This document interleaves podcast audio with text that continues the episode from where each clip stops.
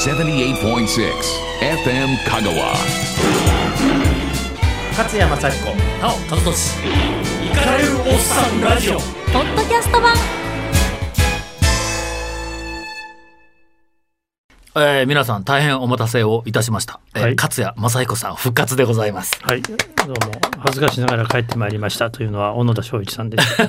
今あの2人から拍手ありましたがまた引き続き T1 君が今日もスタジオにちょっとあ助っ人で T1 入っていただいておりますが、まあ T1 君のおかげで帰ってきたようなもんで、はい。えあのーお便りをねこの番組募集してないのにどこかから宛先を見つけてお便りをいただきまして、えーポッドキャストで拝聴しております。先週勝也さんの横断がひどいとの放送がありましたが、うん。先週でまあまあその後のお便りですね。その後いかがですかと、えー早く良くなっていただきいつもの綺麗事ではない真っ当な意見をバリバリお届けください。お大事にしてくださいという、えー浜谷さんからいただいております。60代の男性の方神奈川県、えー全国ネットになってまいりました。え ありがとうございます。えーということでとりあえず、えーなんとなくパラパラと勝也さんの,、はいあの何が起こったのかという話は、えー数週間前にやりましたけども、一応改めてせっかく復帰ですからあの T1 君と一緒に一体何があったのかっていうのを、そうですね振り返っていただいて、はい。皆さんにぜひご理解いただけたらと思います。ね。まあ横断歩道をみんなで渡れば怖くないって言ったけれども、うん僕の横断歩道はうん一人で三途の川へ渡ろうとしてすごく怖かったです。あ今の横断歩道と横断がかかってるわけもちろんです。もちろんもちろんですよ。ずっと頑張ったやから。ええああ勝山幸子なお和俊イカれるおっさんラジオポッドキャスト版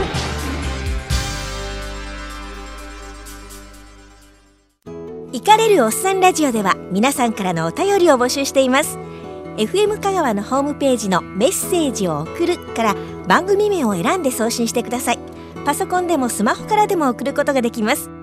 勝也さん、タオさんへの質問、応援などたくさんのメッセージをお待ちしております。で僕は一番最初はあのほらあの前回のね、うん。3本無理やり取ったという、ん。下手したら我々が大変なあのことをしてしでかしたのではないかと言われるようなあの収録の時に黄色い勝也さんを見た見たっていうあれが最初なんですけどそれ以前から何かが起こってたわけですよね当然ね。そうですね。徐々に黄色くなっていっていて、うんでもう最後の最後ですね。ちょうどあれが8月の20、うん、20日ですかね。収録が、はい、高松に行っうん、て、翌日入院やもんね。翌日入院ですからね。はあが一番、まあギリギリ立ってたのがそこまでだったです。あ、やっぱりな。あの状況で地方に行くというのはもう状況しているというか、医者から言わせると、うん。何考えたんのやと。けどあの収録にこっち来る前に講演なさってたんでしょ？もうその時期でなんか聞きましたよ。ほとんど歩歩けなかったですね。うん。歩けないのになんか人前でこうえーそれもですね、はいしかも医者の前でってお話を聞きましたけど。お医者さん100人を前に講演していて、はいどう見ても目が黄色いぐらいじゃなくて、はい。全身膜撃の横断の男が出てきて、はい。えー医療と人生がなんかについて語ってるわけで、もうそれはもう長州席はざわざわざわで、かわいそうにそれ読んで主催したのは僕の弟で、はい、もうどういう顔をしていいか、うん。ああお兄さん大丈夫？大丈夫とかとか言われたらしいけど、もう話の内容どころでないですよね。もう全然大丈夫じゃないと。なかったんですよ。うんでその講演の後あの T1 君に聞きますと飲みに行ったっていう話ですよ。そう飲みに行くでしょ。飲みに行かないわけが。ない。で俺一番最後に飲んだんがうん。弟と大阪の店で日本酒の専門店に行ったような、うん。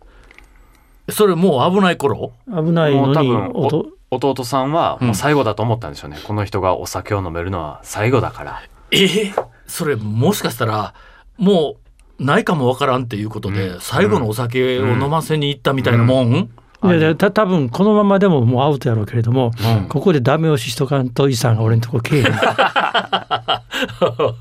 も うドラマやったらもう見せ場、あタタタターン。ってはあはあはあ。兄貴この店はねと 特にいい日本酒がうん。あるんだよ。最終回の1回前ぐらいですね。最初からのもう一回前ぐらい。ね。ピーポーピーポーピーポーピーポー言うて。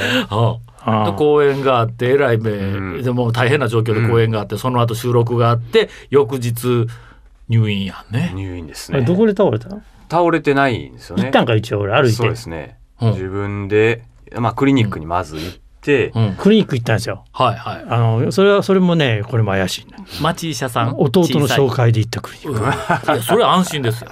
安心なんか戻るとできてまあ今ここに戻ってるからね、笑笑ってますけど、はい。本当に2ヶ月で戻るのも驚異的って言われてるぐらいなので、ああはい。とりあえずその最初の病院でははい。手の打ちようがなかった手の打ちようがないって言われてですね。ですぐに、えーやっぱり大学大学病院じゃないけども大きな病院で、はいえーそのアルコール性肝炎の専門のとこ行ったら、はい。そこもお手上げで、うんせ専門医でもうお手専上げだ門医の大ったんですか？き大きな病院ですもう有名な病院です、うんはあ。そこ行ったけどお手お手上げで2泊ぐらいしてうん。でその後もう言ってもいいと思うけど慶応大学病院というはい。そのアルコールが性肝炎の治療では世界一はあはのはところに行って、あはいで。結果から言うとそこで世界一の病院で、はい。えー日本でもまだテスト段階のはい。世界トップのうん。治療を、うん。えー受けてはだからもう先生たちすごい必死でしたよ。要するにあのなんていうかモルモットって言ったらあれやけどもはい。あの実験台なんですよ。あの僕がお見舞いにお伺いした時にあの病室に紙があってうん、勝也さんサインをするそう。うん。欄が空いてる紙があって何ですかこれって聞いたら新しい治療をするのに、まあ、どうなるかわからんからどうなっても構いませんっていうと欄にサインしてくれいう紙だったらしいですよね。そうです。だから治験って言って、まあ、厚生労働省が認めてうん。それからこれを普通のお薬にしていくためにうん。患者さんに協力してもらおうかってそれを前段階のはい全国で20人ぐらいだけにこれちょっとやどっかでやらないかんからね。はいはいはどっかでやらないかんから誰かがやらないかんからね、い。うん。ちょっとそれのうん。あの実験台にに。なってくれますかと。ということはもう通常の治療ではどうにもならないとならないいう状態だったんですか？態だったと思いますけれども先生これで大勢が助かるんですか？って言ったらうまくいったら大勢が助かります、うん。私は日本人ですから。多くの日本人を助けることができるのであればサインをしますとサインをええ話やな、サインをしまして、今のはあのドラマの最終回。ドラマの最 最最最終回。最終回。はい。あとそれからもうあれですよ。あの暴れ出したら拘束していいですとかね。はあ。あ縛っていいですとかそういうのを全部サインしましたね、それはね僕がサインしてます。本人はできないですから。僕はできないね。あ、はいなるほど。うん、でもやっぱ暴れるんですよね。はあはあ。あの一番最初に入院した時の病状具体的な何事が体の中で起こっていることについてはでそれはね T1 君の方がよくいや僕だって意先生識から聞いてる、意識全くないんだから。ああそうか。意識ない。なんか大変な話だったらしいやんね。大変だったみたいですね。あ体の中では。うん、さっきのあのその生還率この状態では帰ってこられる率が低かったいうふうな話も、結局は何が起こってた？肝臓がもそうですね。死んでた。肝臓、え？まあ、死んギリギリです。本当に。瀕死の肝臓。肝臓ってすごい偉い臓器で。う、、はい、沈黙の臓器って言いますから。僕沈黙。よっぽどのことのない限り症状出ないですよね。うん。沈黙いうはまだほら僕らの仲間で、はい。実はごっつ大物らしいで。ね、怒怒らしたら怖いけどめちゃめちゃ大物らしいでって、本性は分からんけどもそれ、はあはあで肝臓さんついに最後にねあの武器を取って立ち上がってね抜けたっていうことは僕らやっぱ英雄ね、はいはまああの本当にそうそうか諸葛孔明かみたいな。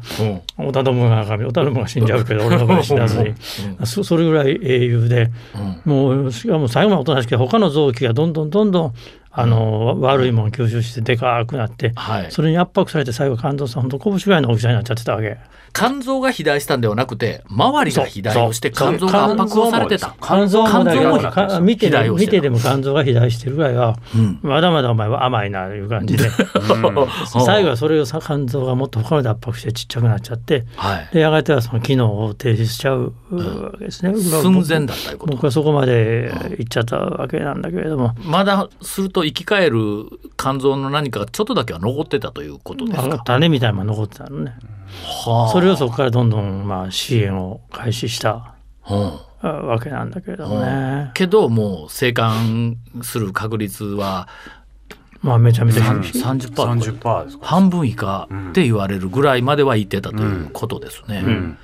普通それ考えるのがだから肝移植とかですよねはいはい。肝臓移植とかだけど、はい。そうせんとまともの方で行こうっていうあ移植をせずにをせずに、うん今残っているものを再生させようというふうな治療。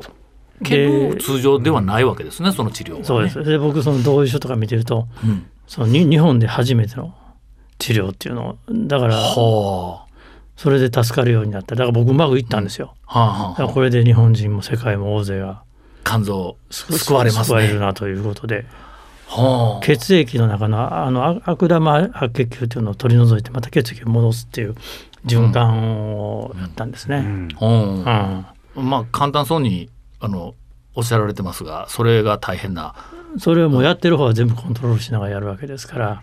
でやる方もまあ言ってみたら初めてでうまくいくかどうかわからない、わからないけどもいうそれはもうね。頼頼んだ以上はねあのうん。まな板の上のねはい、行為ですから。うん、で具体的にはどういうことをされるんですか？それはもうあの血血液とあの腎臓のね透析と同じ部屋の初密庫に作られたところで。あ手術ではなくて？じゃなくて、ええ。だから俺とうとう体にメスの一つもなしで帰ってきたんですよ。ほう。すぐこうなると、はい。あの米倉涼子がはい「メス」とか言って出て。きてはい。ちょちょちょちょちょってやるでしょ？はい。あれは見てくれはええけど、はい。本当はもっともっと地味な地味な作業で。はい。ら本当にできるチームっていうのはこうなんだろうなんて。もうであそそれの、ね、トップがね本当にだから多分ね世界的なトップの教授なんですよ。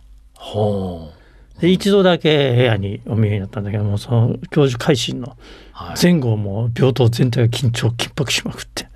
ドラマですよそれ、それで10人ぐらいインターンをつけて。引き連れて、ほもうもう BGM かけたいぐらいで。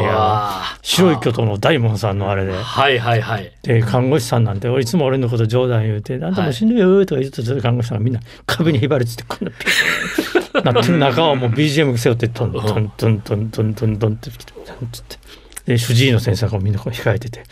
で僕もなんかポンポンうん。ポンポンって二度叩いて「うん。いいんじゃない?」って言って書いてた。うわなんか映像にしたいですね、うん。でもそれがすごいのはさっき聞いたそのポンポンの前に部屋で何時間も僕の資料を読み込んでいたと。あだからもうポンポンは行事に過ぎなくてその時点で先生の教授の頭の中ではあはいさすが慶応大学教授っていうのはおおうん。すごいなと思って。するとあのステージの上でこう壺をこう裏返したりなんかしながらもうその時点ではもうすでにこれはいくらって決,、ま、そうそうそう決めている決めている。えー鑑定士の人と同じですね。それであのどうやええら帰れそうな多分患者のところにしか現れない。じゃんああなるほど。危ないというところには顔も出さない。だからあのテレビのあれでなんか教授が嫉妬してくれてちょっと包んだりなんかしてあれは下っ端うん。本物はもっとうんかっこいい。ほびっくりした。それでちょっと俺教授というものを見直しましたね。ほで灘の同級生の中でもやっぱり医学部の教授になってるやつっていうのはほんまにいなかったやつですよ。ほで友弘も弟もね、はい。俺も医者の家に生まれて、はい。まあ将来は阪大の教授ぐらいになるか思ったら全然全然、うんもうちレベルが違う。ほなれるわけがない、ほ弟なんか阪大の医局にしばらくいて「もはいうそろそろ友弘教授ちゃうの?」って言ったら、最後に悔しそうに教授選で敗れたとか言ったけど「いやあんた選挙以前やろ。以前に。うん。全然圧倒的に力が足りんかったやろ」みたいな。はあ、うん。であの医学部で医者になるっていうのはその医者って一塊でなくてすごいその階層みたいなのが階層あるんでです。よあるんです。でその一つの大きな線が教授っていう教授って教授になれるかなれないかというところに一つ壁があるわけですね。そで上の教授の中でも当然その階層があるわけうですよね。そうですそうです。はうんあ。うん。まあ、その教授の壁いうのは結構でかいん。教授はだから資産から人事まで全部持ってるわけでしょあれ。はあ、それが大きな大学になったら要するに日本の医療の、うん、うん、だから時々ドラマでも割とそういう性格でなんで教授がこんな力持ってんねんみたいな、はい、うんなんか総理大臣電話したりとかしてるやん。うん、あれ割と本当かもしれんまあちょっとあのうちの大学とは言いませんけど、まあ、私の知っている大ね学教授教授。タオ教授。ね、いやあの僕の周りの知っている教授ではねその教授っていうそのなんかあのすごい重いものを感じる教授があんまり いないんであすごいのか教授はと思ったりを今急にしましたけどね。は勝山幸子。なお和俊イカれるおっさんラジオ。ポッドキャスト版。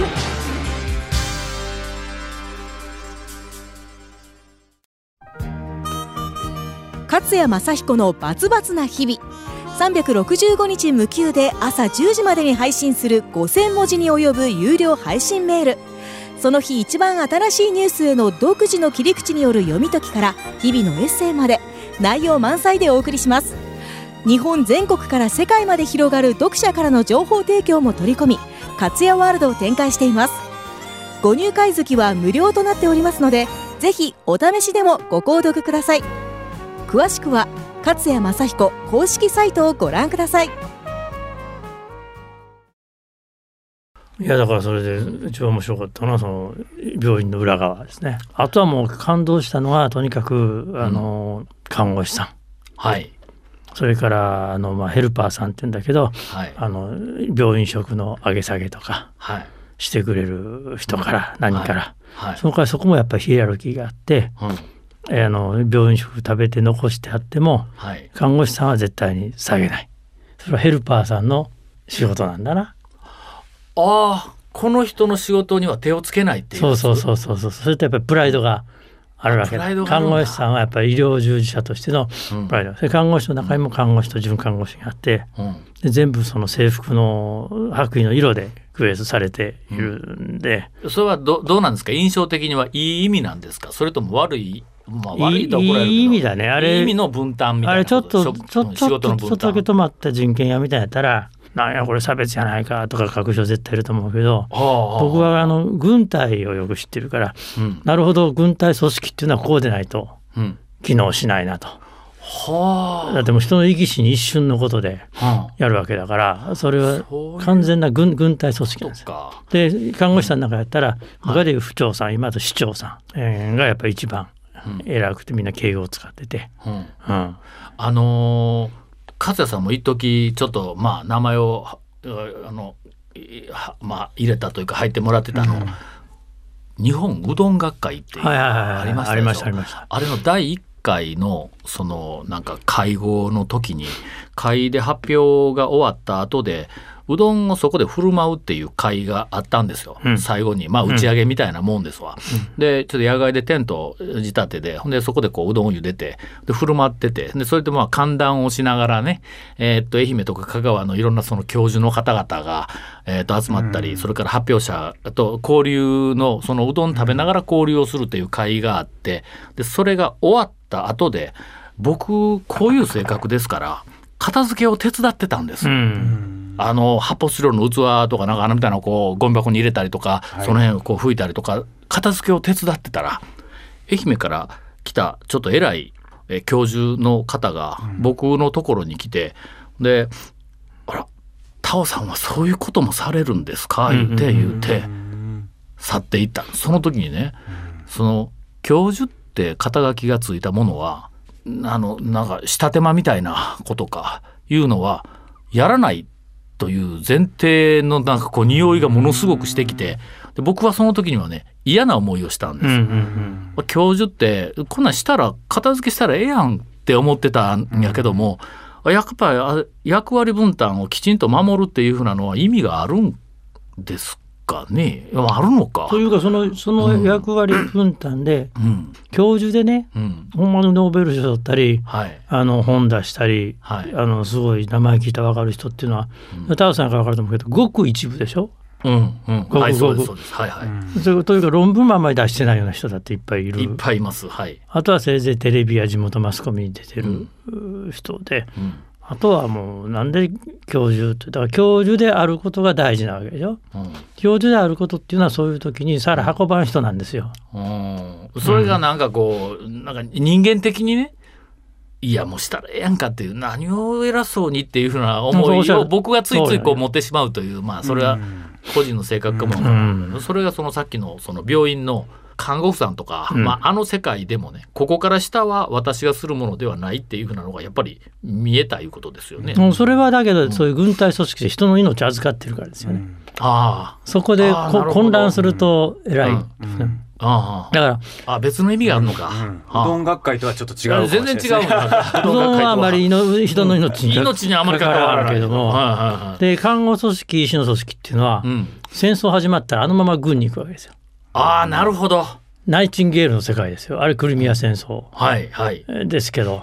それを聞くとさっきのうどん学会の話が間抜けになったので これは事例としてあのディレクターのまあまああとはあのディレクターの腕で流すか流さんか分かっとるやろ 絶対流しとるわよくあの女の子が読む漫画で、はいあの看護婦の美しい物語あるけど、はいあんな全部当時だと戦争なんですね。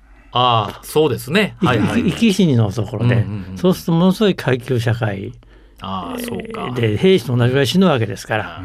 な必要なわけですね。です。で今でも今だと逆にこう平時だとやっぱり患者さんが運ばれてきて、はい。だから僕なんか運ばれて命救われたのはそのやっぱりあの病院の軍隊式に助かってるわけですよ。だはからそれが今末端医療で崩壊しちゃってあはい。そういう組織があるところにドクターヘリで運ぶか運ばないかと。ええええちょっとちょっと。つまり地方でうん僕みたいな人が運ばれてきてもはい。要するにえ軍兵隊で言ったら昔だったらそうだせいぜい少佐さんから少佐対位注意ぐらいよってそれで末端に軍曹さんがいてはい。それで注意来てくださいみたいになってどんどんどんどんだんだん上行ってうん。行ったんですけども今もその軍曹さんぐらいしかいない病院が増えちゃってはだから手に負えないわけですわ。あはあ設備だしだって戦車があるべきところにうん。なくて。なくて。すいません。あのジープに機関銃積んだんやってあるんですけどそんなのともならんやろう。ん。言うて、そしたらヘリ呼んでうん。次の本部連れてくと、うん。あそこには設備があると。うんうんそれで今あの基幹病院とかはい。ドクターヘリの問題がそういうクローズアップされてきてる。うん。昔の大東亜戦争の前だったらちっちゃな町でも連隊があって何があってって言ってなったわけで、今はもう人口も減ってきて。はいななりなりたい人も減ってきてうん。少なくなったからそれを集約化しなきゃいけないっていうのはえということはそのローカルで大きな病気になった時にその地元ではそれを助ける術がないといういうふうな話ですだから僕はは兵庫県知事になった時の、はい。えーなったらよかったななった時の お大大きな公約だいぶ元気戻ってきとる、ね。もう一回出るのかな？いやちょっと話ずれるけど、うん。最後俺ねやっぱこれあこれはしし死に病で死病だなと思って。はあ、そしたらここ数年狂ってたなと思って、元気なうちにそううちの方がおかしか兵庫県知事、うん。まあ、本もいっぱい書いたり兵庫県知事出たり、はい。常識ではなかなかしないことをはいはい。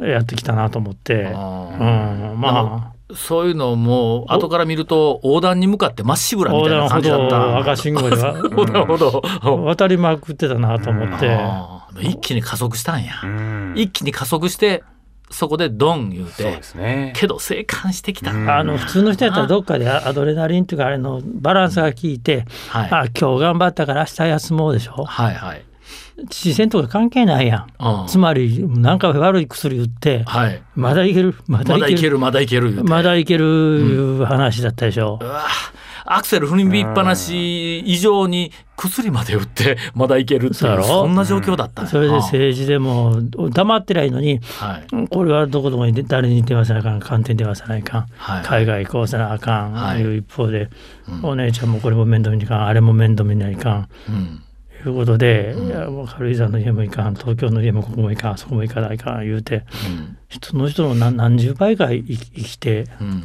きたら、はい。あの死んでもラッパを話しませんでしたみたいな状態でほう。ええーっとちょっとあの戻りますけど結局何日入院されていたんですか？三三1ヶ月。1ヶ月やな。1ヶ月二二ヶ月近いかな。そうですね。はあうん。であの前回あの花田さんとか山際さんと収録をして、はい。その後で僕がお見舞いに行ったんが9月だったっけ、そうですね9月の。あの時はとうとうまだひどかったでしょ。うん、入院してから多分2週間後かさ3週間経ってないか。2週間後ぐらいそうかですね。ほなねあまだお目覚めしたばっかりですわ。真っ黒だったですよ。あの黄色は消えてましたけど、うん。あの時にはもうとにかくね体中が真っ黒です。いやだからね8月の末頃ね、俺ねはい。マジで鏡見てはい。いやーよう焼けたなと。いやほんまにほんまに。もう焼けたというかくあく炭みたいにく黒でしょ？黒だったでしょ？うんうんうん。それもくすんでね。あのテカテカとした黒でなくて、うん。うわこれはなんかあのほ干し柿みたいに。どんな表現やねいやんわわかります。干し柿のかなり干しあれ、干した今今やったら今やったら医者いいよね、うん。あんなもん即入院やと。打った瞬間こんなもん即今から菊池入院やと思ったって、うん。なんで言ってくれるんですいや勝也さんのことやからうん。医者もあれだけ多いしご本人も医学の知識多いから、はい、絶対なんか計算づくでうんやってんねん。なん。でなんで計算づくでお前肝臓こんな なあ激そんなないない。激激小アルコール性肝炎。でうん。計算できとったら早う止めとるわな自分で、そしたらね。激小アルコール性肝炎というのは日本中で年間50人ぐらいしかいない。極めて珍しい例なんで大切に大切に私をね生かさず殺さず。うんもう大変なサンプルになりますからね、大変大変なサンプルルなんですよ。うんうんうん、生かさず殺さずで。うん。その入院してから、まあ、1か月の間勝谷さんご本人はその病室で自分の体調をどんな感じで捉えてたんですか？いやいやこれあかんわとかあ良くなっているわとかどどどうなんですか？あまあね。体調だけに関してちょうどはその辺はじゃあ来週でも話そう思うけど、みんなそれ一番興味あるところでしょ、最初は動けない。寝返りも打てない一つ一つははあ。一つはあらゆる管がタオさんを見た時管入っとった。入ってないです。もう立って歩いてました、うん。立って歩いて窓際に窓際病室の窓際に行って。ウイスキーが並んでた。いやウイスキーはなかったけど窓際から外を見てねあの向こうの建物の屋上から狙われたら撃たれるなとかって言ってましたもん本人だいが。ぶだいぶったな、うん。いやその前はだからまず完璧まず意識がなかった。はずーっと意識が。あうん、それ数数日間意識なしで？1週間以上意識なかったと思う。本当に？まあなんか会話はできるけど、うん。何か認識はしてないなというような感じですね。これはああの脳性肝性脳炎って言って、うん。アルコール肝臓のこの病気ってすごいアルコール作るんです。うん。それが脳に回って、はい。えー妄想を引き起こすんですね。はだから起きてるんです。起きてずーっと妄想してるんです。あうんこの妄想はね俺はさすが作家だと思うんだけどうん。めちゃめちゃリアルなんです。それ小説にできます小説できます。俺今もうああの時だって、ちょっとよくなったメモしてたもん。はあ。でねえどどんなぼ妄想をするんですか？まあ架空の世界みたいな。ででその時僕だから拘禁されて体調覚えてるから俺手縛られてたんいやもちろんですよ。手も足も縛られてそれをね、うーって話そう話そうとしてる。うん。ねね。もうそれ自身ももうおかしいんだけど。うんでなんで僕ね、うん。あの慶応病院って個室。はい。裕次郎が入ってた個室って。同タイプでしょ？同タイプ。いやいや たまたま俺は初日だけトイレだったとこつまり裕次郎さんの部屋に入ったんや。はあの裕次郎さん窓から手振ってたでしょ、あはいはい。あのあの窓があんねん。はいはい。後で計算すると一泊4万5千円ぐらい。うん。しょうだけど、ですね後で府長が「すいません隣また空いたんで変わりますが」トイレなんてあっち行ったらええと。でまあそことまあ取ったんやけれども、それでも1週間近くもうほとんど意識なしで。人の話は聞こえるんですか、ちょっと聞こえるような気もする。うん、どういう妄想かって言ったらはい。信州の軽井沢の家に悪い人たちに監禁されてんね僕おー。おー。妄想というかもうほとんど夢みたいですね。夢を見てるみたい。それで、あの知ってるやろ僕のあのリビングで畳のある部屋があんねんな。はい。あそこに杭打たれて手足を結びつけられて、あのちょっと軽く一段上がったみたいなところ杭い。打たれて、で俺の大事な畳に何しよんねんとかちょっとリアリアルリアルリアルに思っそこで暴れてなんとか脱出しようとうん。しやんけどもものすごいきつい、もうちょっとのとこでっていうもうすあんなもう僕らが見る悪夢と同じですね。全く悪夢。幾晩もそれを見てるんだけど、うん。それはどうも同じような妄想を僕も現実言ってたらしい。うん。それでもうちょっとよもうちょっとおしっこ出るとかっていびってんでわ若い女が。うんな？妄想の中で。中で。ええ。優しい看護婦さんでなくて。それがだから実際は優しい看護師看護婦さんだったと思うんやけどもね。うん。はうん。あ。そう通学もねずっと見て上でうん車の音がして助けに来てくれたとかね。ほだからめちゃめちゃしんどいね。ん。ほあれなんで鎮痛剤言ってくれなかったかな、多分あれ。ですよ。あのアルコールの病気じゃないですか、はいほんでそれが抜けるタイミングがやっぱり1週間ぐらい相当大変だって言われてたのでそれの妄想じゃないですか。禁断症状。あ禁断症状か、うん。薬物治療みたいなもんや。薬物治療ですよ。強制的にその体が動かないから、うん。ラッキーですよ。薬物。一気に強力にやったんか。アルコールの治療も一気にできたんです。なんかそれでやっと抜けたんですよね。その後俺アルコールについては全然問題なくなった。だからそこの1週間は本当は一番辛い、えもう飲まなくても大丈夫になったんですか？うん。禁煙成功したみたいなもん。うん。もう酒飲みたくて仕方がないとかいうふうな欲求はな抑えられるんですか、うん。すごいなあ、あの荒り荒長寿だと治療だと思う、うん飲んだらもう死にますからね。ああ。もそらブレーキすごいわな。飲んだらいかんっていう。そばアレルギーの人がそばを食べたみたいなもんです。ほーだからもううん絶対に倒れる、それはもう一生回復しないしないですよね。もう体質的にはもう絶対飲めない体質飲めない体質。ますとお医者さんは言ってるので。でそれでも飲んじゃうのがアル中だったりするからちょっとドキドキしてますけど勝山幸子なお和俊イカれるおっさんラジオ。ポッドキャスト版。